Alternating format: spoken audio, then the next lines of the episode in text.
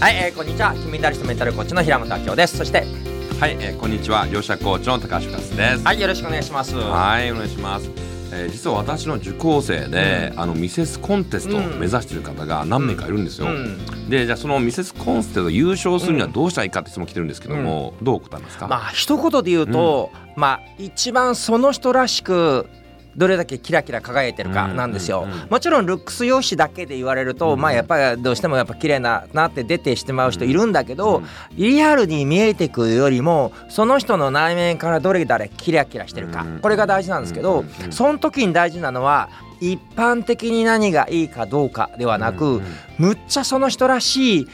きが出てるかどうか、あるあのミセスの方は、えっ、と、えー、私朝食を外で食べるのが好きなんですって言って聞いてたら、どんなところですか？例えば、えー、世界一おいしい朝食のビルズですか？みたいな感じで言ったら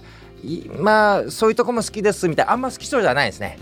ぶっちゃけ本音で言うと、何が好きなんですか？って言ったら実は朝魚が好きなんですよ。とか言い出して、でじゃもうちょっと詳しく教えてください。だだったら毎朝築地とかまあ今築地じゃないですけどその時毎朝築地なんかで朝食食べれたらいいですか？そうなんですよ。毎朝築地食べるなら嬉しいですって急に上がるんですよね。別の人は、うんうん。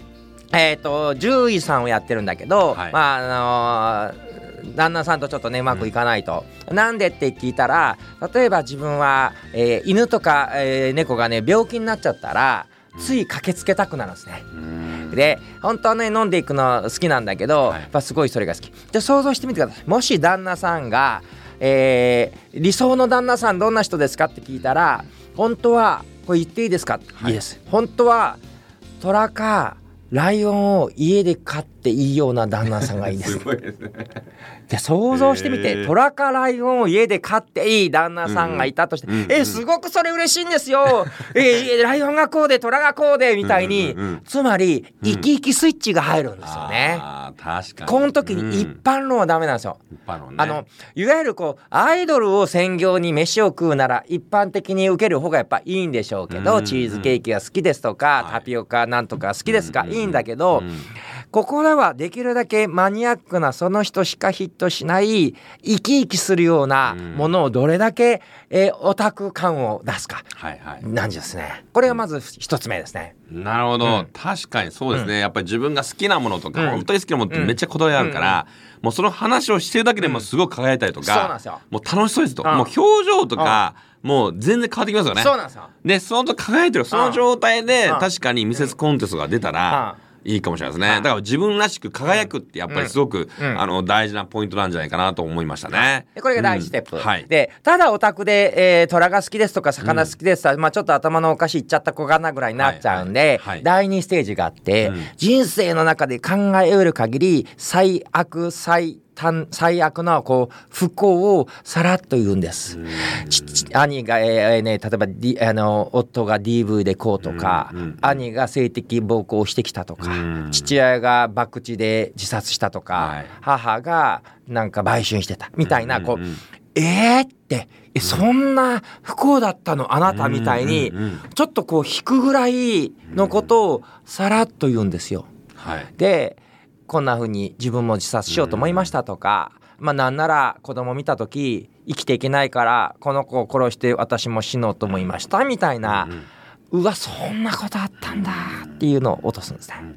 でそれでも私はこんな風に幸せに生きていこうと思いました。だから今自分の好きなことこれ夢中になっています。そしてひょっとしたら私のルックスとか私の容姿だったら全然ミセスコンテストなんか受からないかもしれないけど、うん、こんな私でも幸せになれるんだって証明することでたくさんの人を応援したいんで、うん、ミセスコンテストに出て優勝することでみんなを応援したいんです言われると、うん、もうちょっともうルックスとかその抜きで 応援したいみたいな感じで もうそんな苦労な子だったら応援したいとかあなた絶対優勝した方がみんな幸せになるよみたいな感じになるし下手したらあのライバルの子たちまで号泣しながら、あなた勝ってみたいたいな雰囲気になる。要はもう競合からも応援されるみたいな。そうですよね、うん、まあ確かにみんなから応援されるような、うん、やっぱストーリー、うん、物語とか語るとか、まあそれも一つの優勝する秘訣かもしれないですね。そうなんです。もう涙を流すぐらい感動するストーリーを何か PR とかね、えー、用意しておくといいかもしれません、はい。でその時のヒントあの、絶対の守ってほしいのは、はい。えー、3段階上げて落としてあげる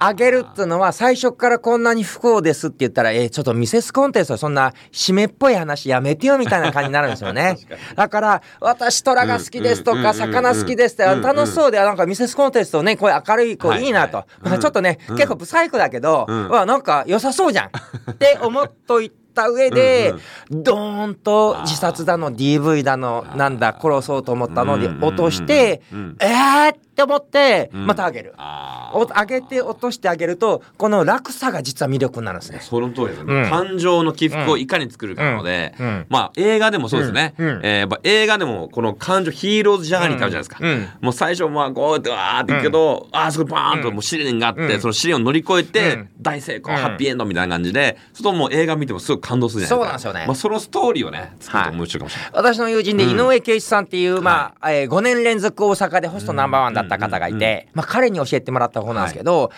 振り子の法則ってやっぱりね、うん、真逆に振られるほど魅力を感じるそうなんですよね。昨日まで優しくしてたら、はい、急にもう今日から無視で既読するで、もう3週間ぐらい一切連絡来ない、はい、もう嫌いになったの？と思って急に「あお」っつってえーとか言って私誕生日も覚えてないんじゃないの？みたいな感じで言ったらバーッとヘリコプターが用意されててなんかそれで上空飛んで、東京の湾岸を一回見せて、これプレゼントみたいに高いの指輪もらった瞬間、もう二度と、えー、離れられなくなるみたいな 話をされてましたね。その対局に振ると。確かに。一見興味なさそうに見せかけて、もうすごいサプライズのプレゼントみたいなね、確かにそれすごいいいかもしれない。はい、ということで、うん、ぜひねミセスの方、うん、真逆なもの幸せと不幸の両方を見せると魅力がその分出るんじゃないかと思いますね。はいありがとうございます。ありがとうございました。